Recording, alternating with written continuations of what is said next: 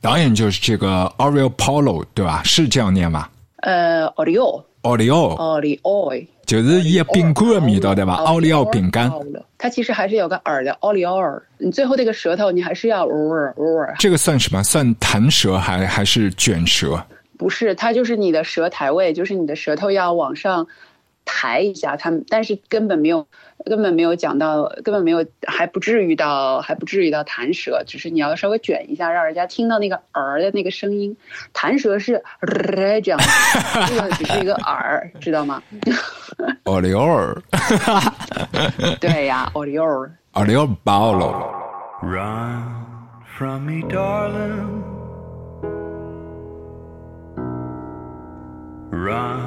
my good wife. Run from me, darling. You better run for your life. 卧房录客，我觉得还挺神奇的，因为几次都是这个电影，都是我的中国的朋友们，就是呃开始说到这个电影很红啊，或者这个电视剧很红啊，然后我才开始看的。呃，其实我在板牙的朋友们倒是也没有怎么怎么都没有怎么说起到他，然后他们说哇，这个。保罗他原来就是在中国有这么多粉丝，原来这个保罗他居然就是呃他的电影还是专门到中国去宣传的，所以西班牙人才说哇，原来我们有一个这样的导演哦。但是这次的这个就是 innocent 的那个无罪无罪之罪这个东西，它应该还是比较红的，因为它毕竟还是在那个 Netflix 上面可以看到的嘛。所以这个就是说，呃，你跟我说了之后，后来我去一开始我看新闻我没有怎么注意，但是我后来。查了一下，我发现，在 Netflix 上面，西班牙人还是蛮自豪的，说哇，原来我们有一个这么火的剧热播中，而且他们其实几个演员也都是比较比较主流的几个演员。就比如说，这个里面有一个女生，就是演那个 Olivia 的，就是男主角的，就是爱人。然后这个女的她其实以前演过电视剧，叫做《时间管理局》。然后这个时间管理局呢，Ministerio de Tiempo，这个其实就是在西班牙很火的。呃，这个剧也是我每一次就是跟西班牙人聊的时候，呃，跟西班牙的文艺青年们聊的时候，就会说啊，我好喜欢这个剧啊！大家就觉得，因为这个里面有很多关于历史的那个故事，比如说介绍西班牙几。百年的这一些名人啊，或者他们很重要的那一些历史桥段呐，所以 Ministerio de Tiempo 就是时间管理局，借用时间这根线，然后把你穿越回、穿越去，然后认识一下就是西班牙历史里面最重要的这个人物。然后这个女的在里面也是一个就是非常非常厉害的一个主角，所以其实这张脸还是非常熟悉的。然后另外一个男生，呃，他其实也是在这之前就是大家看的这个电影《看不见的客人》，他本。来也是这个里面的这个主角，所以他们已经是跟他合作过了。再加上他其实呃最开始呃出道的时候，他也是获得了一个机会，是跟一个很有名的呃导演合作。然后呢，他就呃他就得了一个戈亚奖，就是也就是相当于这种西班牙的一个最重要的一个奥斯卡奖这样子。所以他其实还是蛮有口碑的。嗯，戈亚奖是根据那个画画的戈亚，然后。设置的一个奖嘛，对对。疫情的时候，他有没有开奖了？然后这个颁奖礼是在怎么样一个状况下去举办的？郭亚奖，他有时候是在我上一次采访的一个地方，就是那个皇家剧院，他们经常是在那边就是举行那个颁奖典礼。然后在疫情里面，他们其实也是继续做这件事情的。觉得西班牙人老老实在的，他不会觉得说他这个咖位啊怎么样，而且他挑这些人，或者就是我跟谁谁谁认识，然后他才挑他们的，而不是就是说我觉得你咖大或者怎么样。嗯，懂了。这一个事情，我觉得好像也是全球范围当中。剧集迎来了自己的一个黄金时代。就以前，比如说，我们都比较割裂的，那全球的观众可能看到一个 pop culture 里面大流行的，应该就是英剧啊、美剧啊。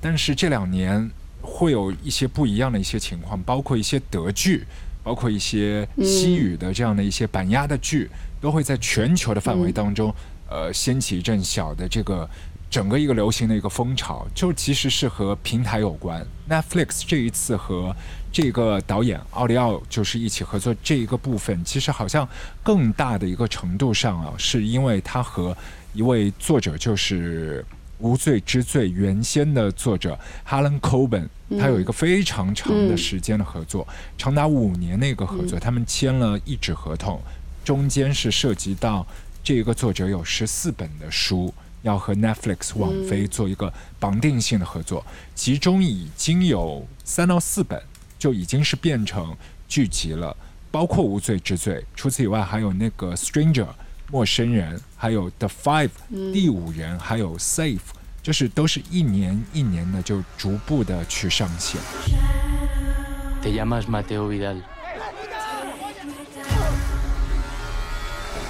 Nunca pensaste que un hombre podría volver a nacer dos veces.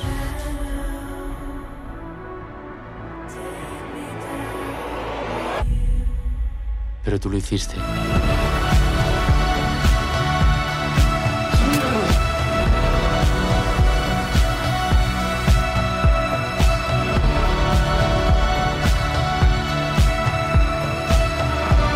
¿Qué es mejor, hacer justicia o asegurarse de que nadie sufra? ¿Vas a ayudarme o no?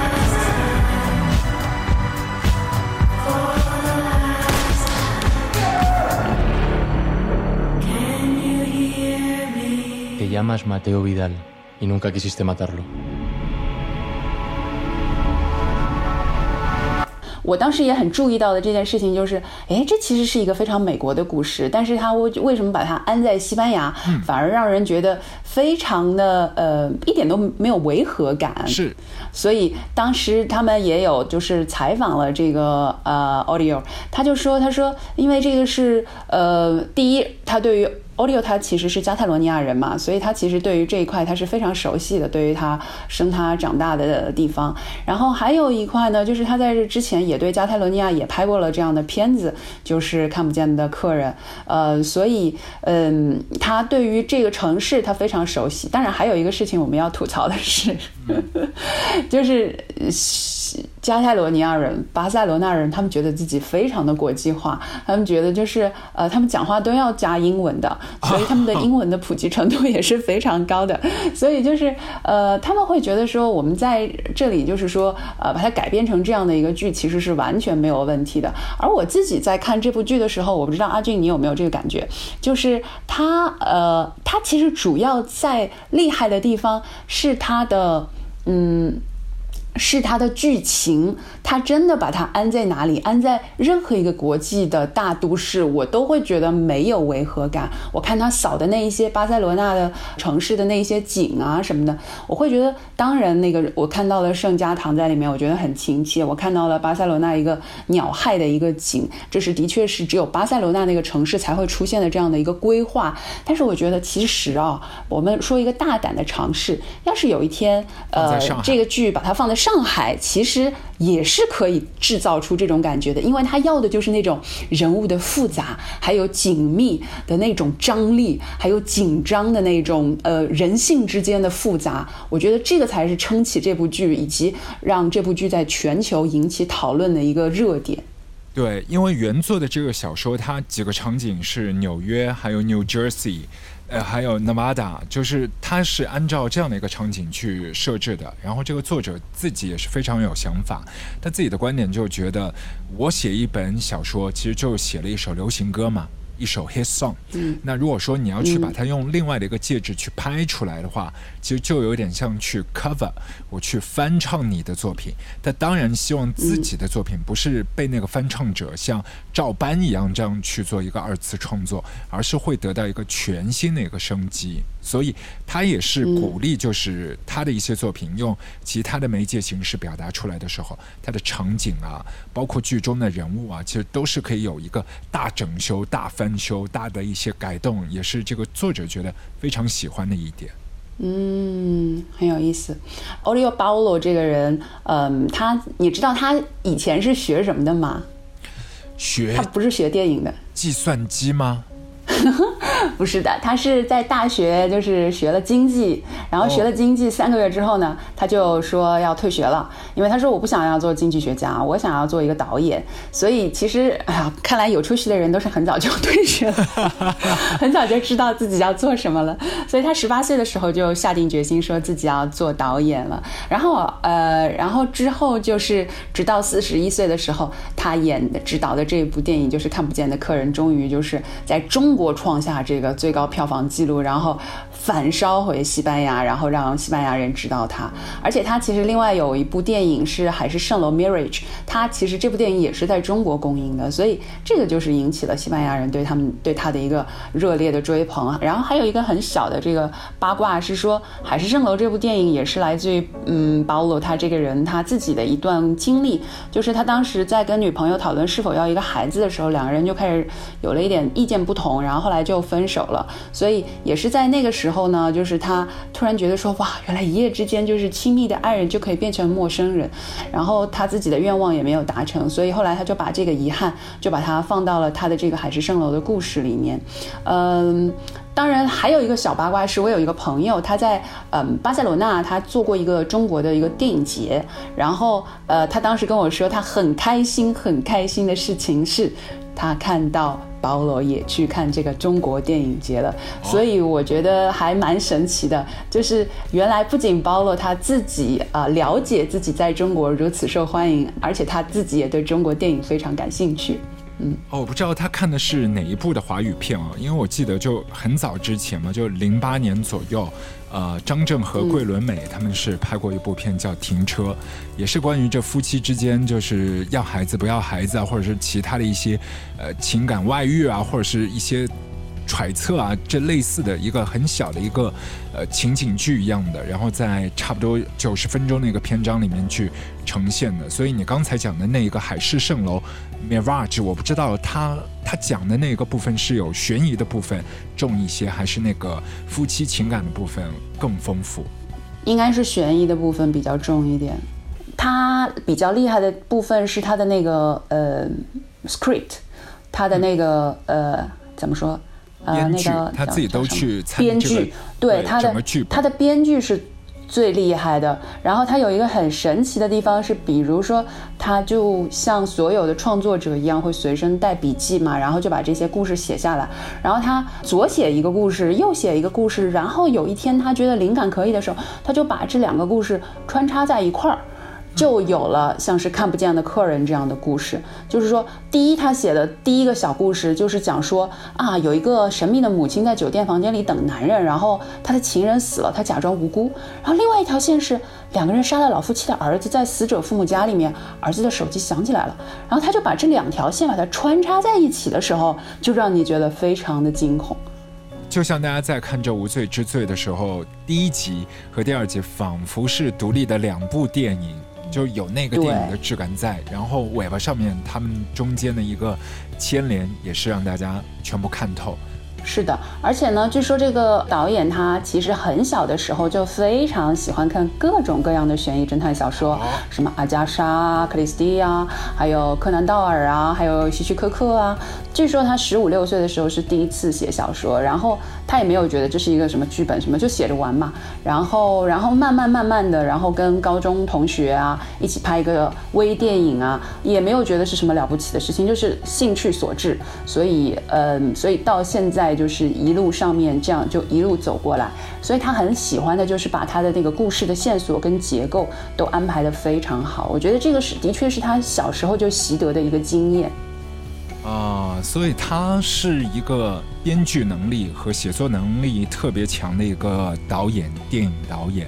然后这一次又是去拍了一个剧集，包括二零二一年他好像也是有一些新的动作，他和韩国的导演一起去合作一部也是悬疑惊悚电影，呃，自白，好像应该是在今年会开拍。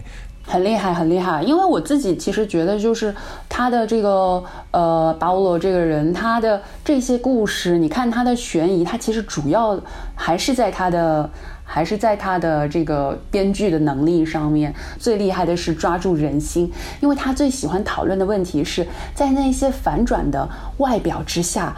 爱和死亡才是终极话题。所以，呃，我看到的他的一些就是采访，嗯，也都在问他说啊，那你是不是觉得快乐是呃非常虚无的，或者快乐是非常短暂的？呃，然后他也会说啊，我觉得其实快乐的那一刻是很难得的。因为最近在家里面下饭剧，就吃饭的时候会看的。一个是就看完的，已经刷完的《无罪之罪》，还有一出呢是韩国的《法学院》，就偏偶像剧一点，呃，没有那么惊悚啊，但悬疑的部分是一样的元素的。呃，不过你可以找到两部片的一个不同点，就是呃，亚洲大部分的我们拍摄的一个视角里面。好像是会有一些真正的无辜，或者是完全的正义的化身，这些都有的。但是你从板鸭这个奥利奥他的这个翻拍的这个剧集作品，包括和原著的这个小说里面，其实没有任何一个人他是无罪的。无罪的，对，包括所有的所有的都在强化一些女性的一些角色，就包括他的妻子，就是那个剧中的一个角色。Olivia，就是他不停的是在挑战人与人之间的一个信任度，和她以前在那一个 club 当中的一个好姐妹的这个信任，然后婚后和自己的这一个先生的一个信任，然后那个修女呢，她其实是用自己的一个跳楼这样的一个行为去。去和另外的一些势力去做一个抗争，但他是把自己的呃生命就这样放弃了，好像是另外的一种罪过。但是对 Matt 来讲，他其实挑战的可能是一些嗯他在监狱当中所遇到的一些等级制度，就每一个人在大的一个很无辜的，然后是很被害者的一个状态底下，其实他们还是会有另外的一些小小的所谓的一些 sin。在他们的外壳附着着。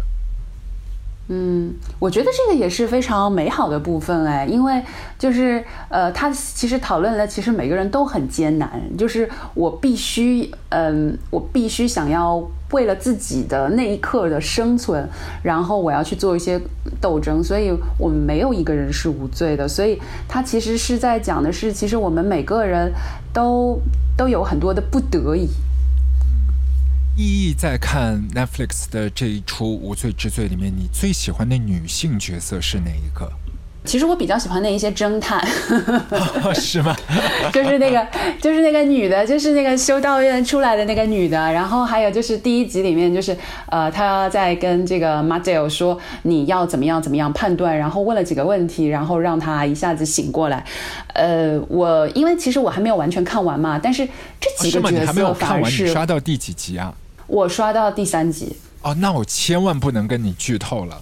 要不，所有它反转的那一些部分，你都完全就是会被破梗。嗯，那那我稍后讲话的时候小心一点。我既想刷，我又不想刷，因为什么？就是我一方面我是吃生肉的，然后第二方面就是我又觉得说，哇，才八集，我每一次看的时候，我就可以忘掉我生活里面所有的琐事，就觉得特别不舍得刷下去。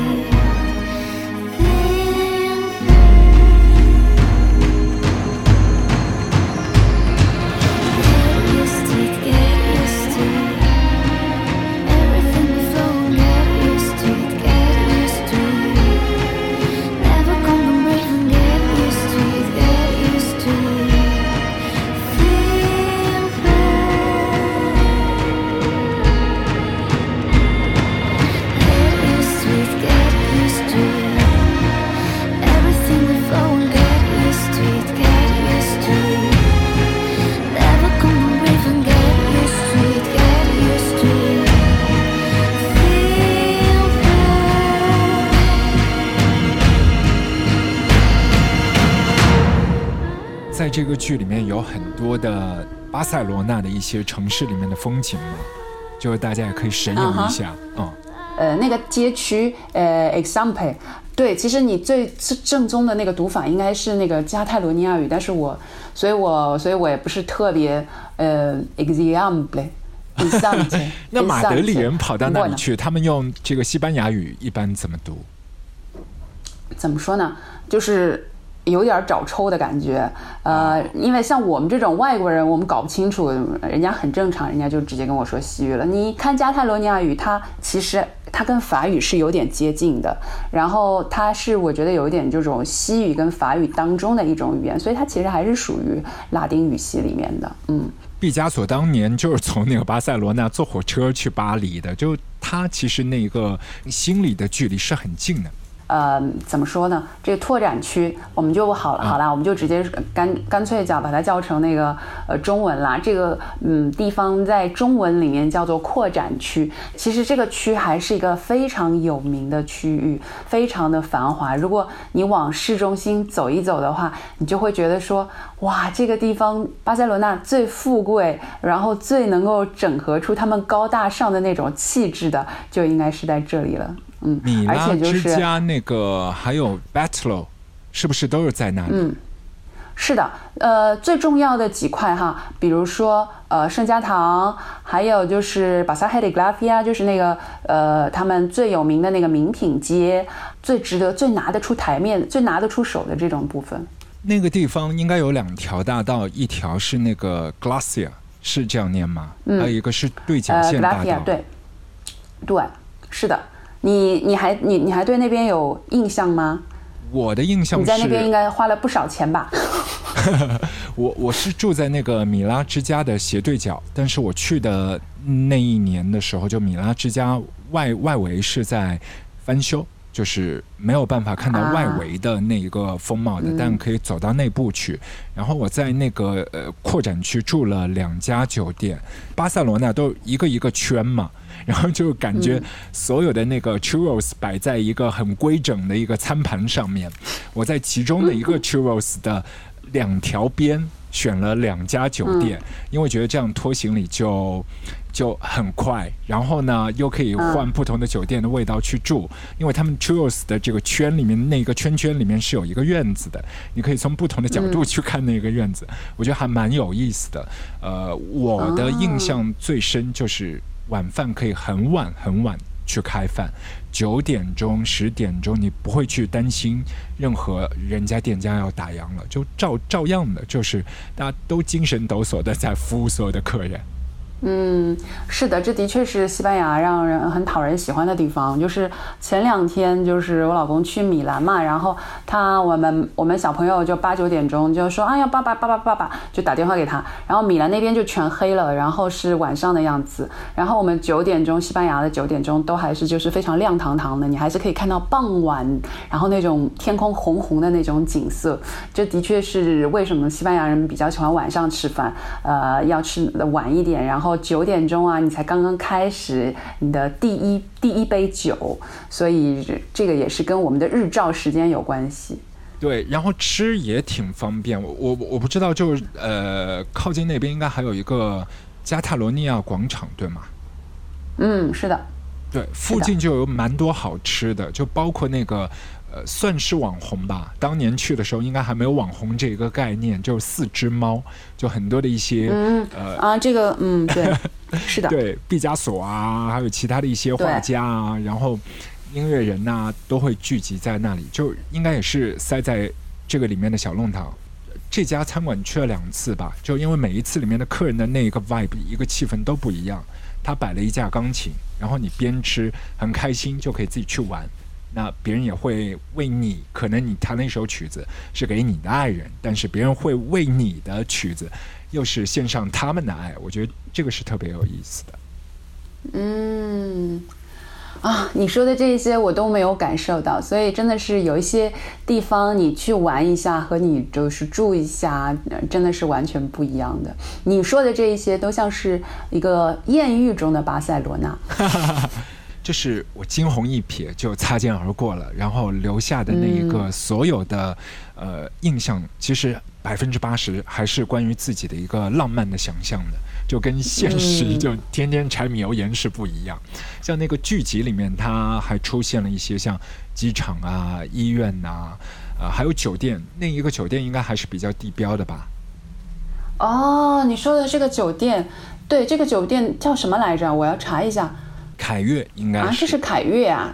你现在是刷到第三集，好像好像还没有出现，应该大约是在第四集还是第五集，然后有一个非常重要的剧情的场景是发生在凯悦酒店的。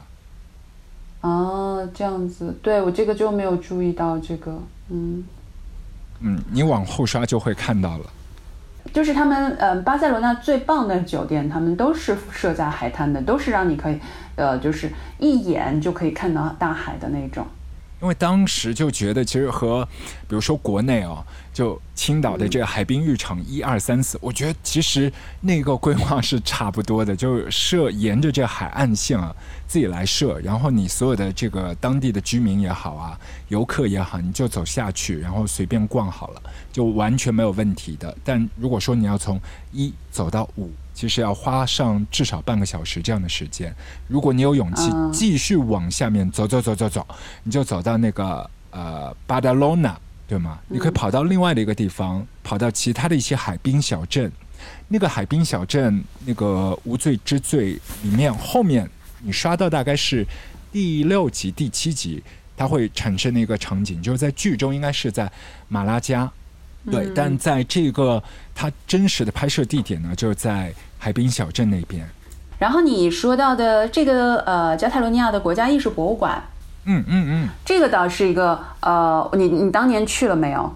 我去了，呃，我去的过程也蛮有意思的，因为那个米罗美术馆嘛，然后有一些东西买的时候，他就到点，比如说到五点半了或者四点半了，他说我们就就关门了。那有一些东西没有买到，所以隔天又去上第二次上山。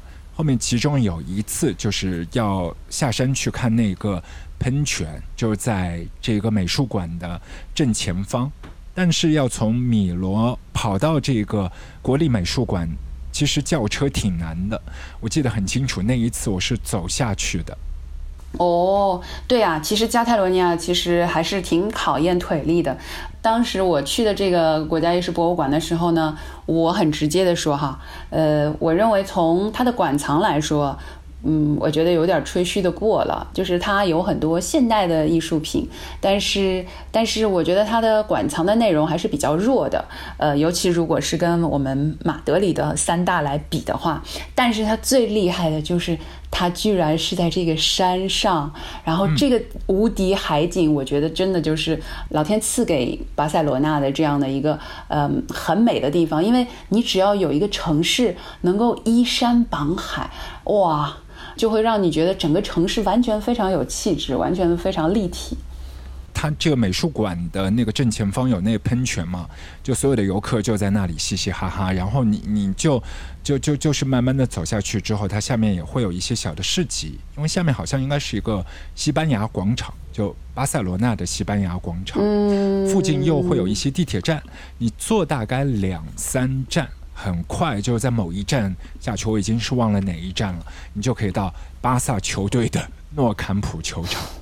所以，我们其实就是呃，从五月九号开始解禁了之后，呃，现在我们这这周已经约不到人了。这周我们本来是想要请别的朋友到，就是一起吃饭，然后来庆祝生日的。呃，然后那个朋友就跟我们说啊，我们要那个出城啦，我们要呃本周我们要出去玩啦，所以大家都迫不及待。然后我在楼下的时候听到邻居们讲话，也是大家在马路上就约，就说，哎，你们这个解禁之后，你们要到哪里去玩啊？西班牙人还是真的不想行尸走动啊。呃，一解禁了，然后只要没有法律约束了，都要出去玩。目前大部分还是国内游，对吗？就板鸭国的人们。比如说像马德里的话呢，很多人都喜欢去，呃，去没有的东西，比如说去海边，比如说去巴塞罗那或者去阿里干德、马拉加，像这些地方都是就是有海的。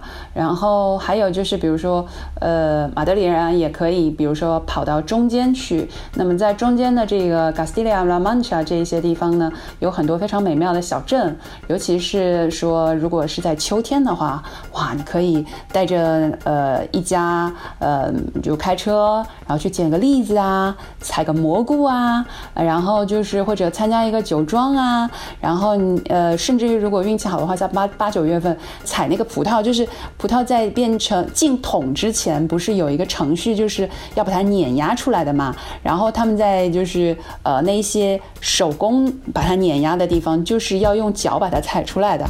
所以像这些地方是就是葡萄酒进桶之前也会有的活动。所以你只要进这一些 Castilla-La Mancha 这一块最有美食、最有西班牙特色的地方，是可以收获很多，就是在呃森林里面跟大自然打交道的那一些快乐的活动的。我我们神游，就是我我们真的是期待很快很快，就是二零二二年，我不知道有没有可能，就是真的可以大家冲出亚洲。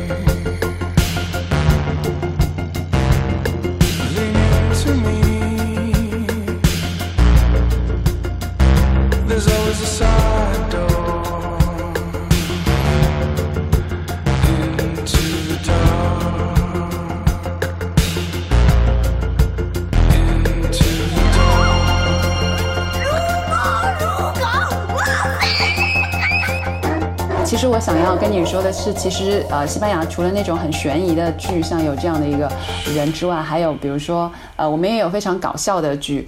特别是我想要告诉大家是，如果你在呃家里面呃想要神游一下西班牙的话，是可以通过接下来这两部电影来尝试一下的。呃，中文的名字叫做《西班牙情事》，然后西西班牙语的名字一个是 Ocho 呃 Ocho a b e i d o Bascos，还有 Ocho a b e i d o Catalanes。我要学一下怎么念。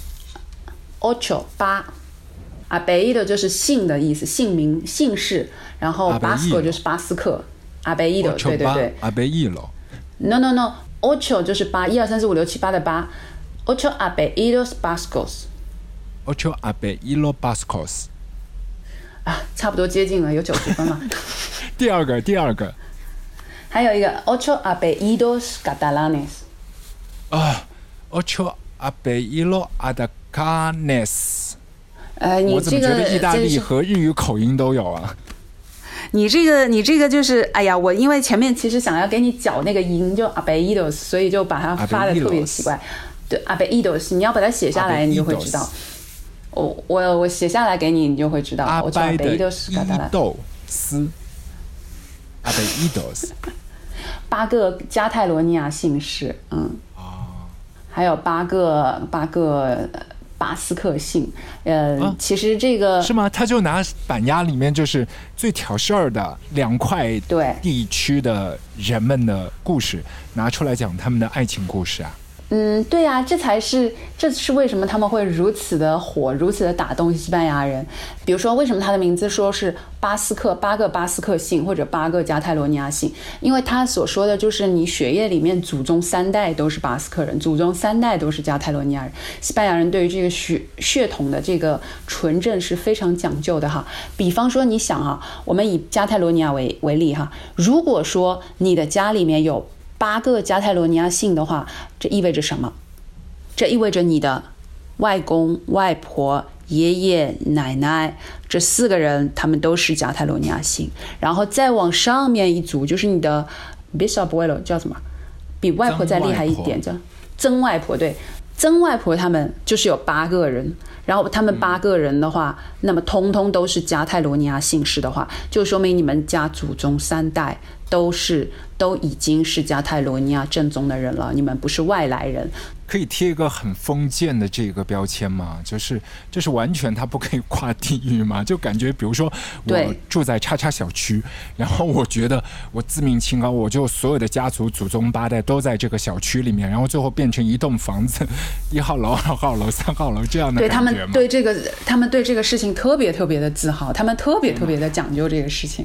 对，所以呃，在这个里面，就比如说我我本来是想要给你看那个，我待会儿给你看那个。呃，他们的海报哈，在这个八个加泰罗尼亚信里面，这个电影里面，呃，它里面就是找了一个加泰罗尼亚小伙子，然后他的奶奶非常非常的难伺候，就是长了一张难伺候的脸，一见面就是，哎哎哎，那么多姑娘里面啊，哪个是我孙子的女朋友啊？啊，是你呀。啊你是巴斯克人吗？啊，你是加泰罗尼亚人吗？啊，不好意思啊，我也我也搞不清楚谁是谁的，就是那种架子摆得很高的，人家已经马上要举办婚礼了，他也不想认识哪个到底是他孙子的女朋友。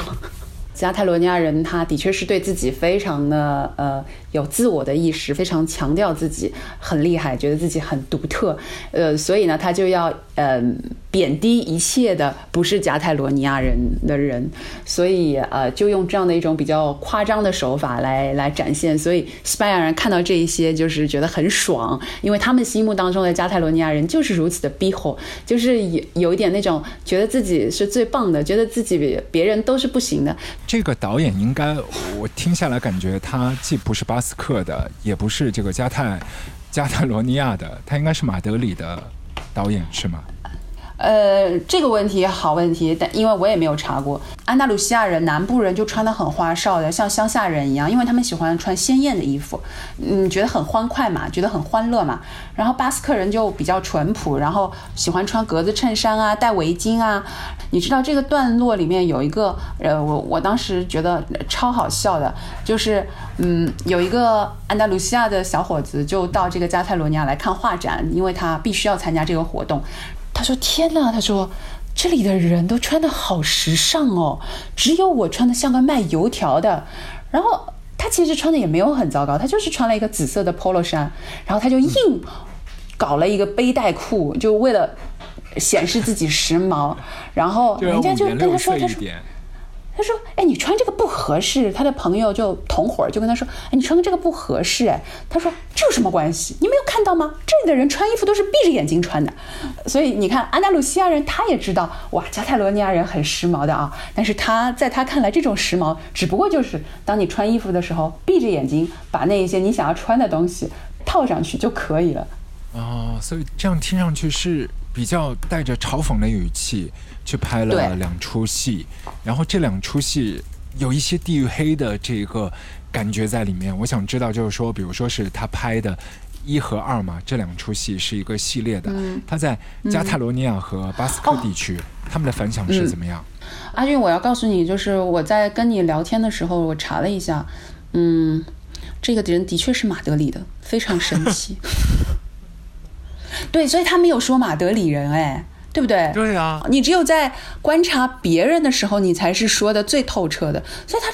整部剧就没有讲马德里人，他讲他讲安达卢西亚人非常的亲切，非常的马哈这个词，就是对你很亲切，就是对你就是只只跟你见了一面，他都可以把你带到家里面去吃饭的那种。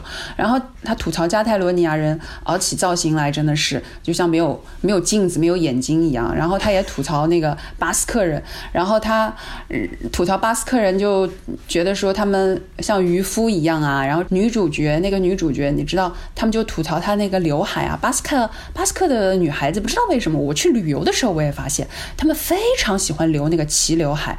这个齐刘海呢，而且也不是像上海的女孩子一样老精致的，或者像日本人一样很精致的这样打理过的，她就是觉得那个刘海怎么那么奇怪，甚至于在电影里面，她也吐槽了一下，就是那个很喜欢巴斯克女孩的一个小伙子就跟她说：“亲爱的，请你到我们的安达鲁西亚来吧，因为这样的话呢，就是你就可以天天打。”打扮的很快乐啊，然后你还可以把你这个刘海也变掉啊。你看你现在这个刘海，这个刘海就像驴啃的一样。齐刘海是是是哪种刘海？就就是上面会它这个刘海，它其实就是一种一刀平的那种刘海，但是他的这个刘海呢，感觉像是自己剪的一样，所以就很剪的很随便啊。我一下子就想到，就刚才我们讲的《无罪之罪》的导演啊，就奥利奥尔。他的那个发型，我觉得还蛮蛮好的，就是睡醒起床的那个样子，就就很精致的去搞得很邋遢，就那那个还蛮有型的。那不一样嘛，人家是加泰罗尼亚人嘛。哦，所以这个剧应该还会有三对吗？暂时不会出了，因为它其实是在二零一四年、二零一五年出的，所以因为它有很很大的口碑，所以呃，这个呃这个导演后来他就再没有再往这个方向拍了，他就拍了一个其他的东西，但是它也是一个喜剧。呃，当然还有一个很重要的原因，他没有继续拍下去，是因为这个里面有一个有一点点悲伤的故事，就是那个男主角，就是那个演那个呃安达鲁西亚的小伙子。的这个男主角，他去世了！对他非常年轻，然后他就因为一个意外，然后就去世了，所以这个剧就是也没有办法再继续往下拍了啊！嗯，非常可惜，非常可惜。对，对，嗯。最后，意义要不要和大家再来分享一下你的公众号？就是因为你也是有一些视频向的内容在和大家分享你在西班牙的生活。哎呦，感谢感谢感谢，呃，阿俊给我一个这么大的大礼包，呃，对我其实，在做一个呃 vlog，呃，是从今年开始做的，叫做“异想南欧”，陈奕迅的“异”，然后享受南欧的生活。最近就是做了一个更新，是介绍我到皇家歌剧院的一个看歌剧的一个经历，而且非常非常巧的是，哇！国王出现在我的左手边，这件事情我真的觉得，呃，对于任何一个西班牙人，我告诉我后来就告诉了那个给我票的那个皇家歌剧院的工作人员，他都会觉得非常惊讶。他说：“给关多阿雷利呀！”他说太高兴了，就没有办法想象的这一种幸运，就是哇，随便看一个歌剧，然后国王一家就出现在你的旁边，而且国王一家我非常喜欢他们，是因为他们非常非常的低调，呃，然后呃，穿衣服也是非常的低调，都是深色的。你非常喜欢的就是西班牙的国王，就费利佩，对吗？对，菲利佩六世，之前好像也是一直在撒狗粮啊，就包括和他太太啊，所有的一些。西亚，嗯。对，是不是在社交媒体当中也是算是有很多分享自己生活的？我相信很多人都记得，就是雷迪西亚和当时。法国的那个呃，Bruni，呃，Bruni 他们留过一个非常美丽的背影，就是一个人穿着紫色的裙子，一个人穿着呃红色的裙子。然后因为 Bruni 他以前又是歌手又是模特，所以大家就觉得说，哇，法国的第一夫人和西班牙的皇后两个人真是气质相当，完全都没有输掉。雷迪西亚也是从那个时候开始特别红的。然后雷迪西亚，我认为能够嫁进皇室，也可以显现出。出就是西班牙皇室的开明，因为呃，一方面，雷迪西亚她以前是一个就是国家电视台的主播，就像那种九点档最红的那种、最有权威的那种呃主播，新闻新闻主播。然后另外一方面呢，雷迪西亚她自己呃，她其实呃在嫁入皇室之前也是有过一段婚姻的，非常短暂，然后是跟她的大学老师，所以就可以想象说，这对于很多保守的欧洲人来说是一个震惊，就是哇。一个皇后原来也是可以离过婚的，一个皇后不仅仅是平民，就你跟呃英国的皇室比起来哈，就是一个皇后她不仅仅可以是平民出身，而且她还是可以离过婚的。嗯，有很多人会说，呃，雷迪西亚她非常的强势，也正是因为有雷迪西亚，呃，菲利贝六世他才有可能就是在他父亲。在世的时候登上这个位子，因为呢，雷迪西亚和菲利贝两个人，他们都有很好的一个外交形象，他们都非常懂得就是如何维护好皇室的这一些颜面，而不像卡洛斯那个卡洛斯国王，他呃过于的自我了。卡洛斯国王太太有点就是老顽童那种疯疯癫癫，因为他的私生活非常的不注意，所以其实有也是有一点点影响皇室的颜面的。王后现在是不是也是她？她是不是也是特别高？因为我记得国王好像快两米了。啊，皇后不高，皇呃呃，雷迪西亚她是矮矮的、小小的，呃，然后但是她非常喜欢穿高跟鞋，然后再加上她又是竹竿身材，就显得很瘦，对，就显得很可能就觉得比例就觉得蛮好的。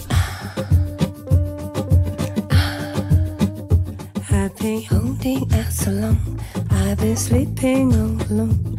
Lord, I miss you. I've been hanging on the phone. I've been sleeping all alone. I won't kiss you. Yeah. Ooh,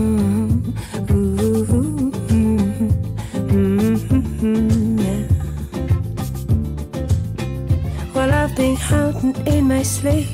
Been staring at my dreams, Lord, I miss you. I've been waiting on the hall, been waiting on your call. When the phone rings. Just a friend of mine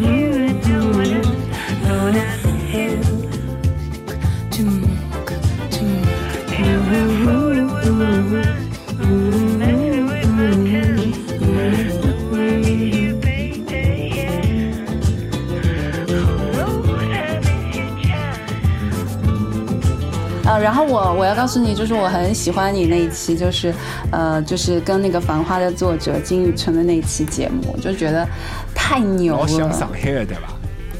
呃，我不是讲老乡上海的，我老会我老欢喜搿种，就是有呃，它不是一个很上海的味道，我不能说它很上海，就是它是有一种像有点港味的那种。没叫我念侬欢喜搿物事，啊，告诉我有机会告诉我金宇澄老师啊，是吗？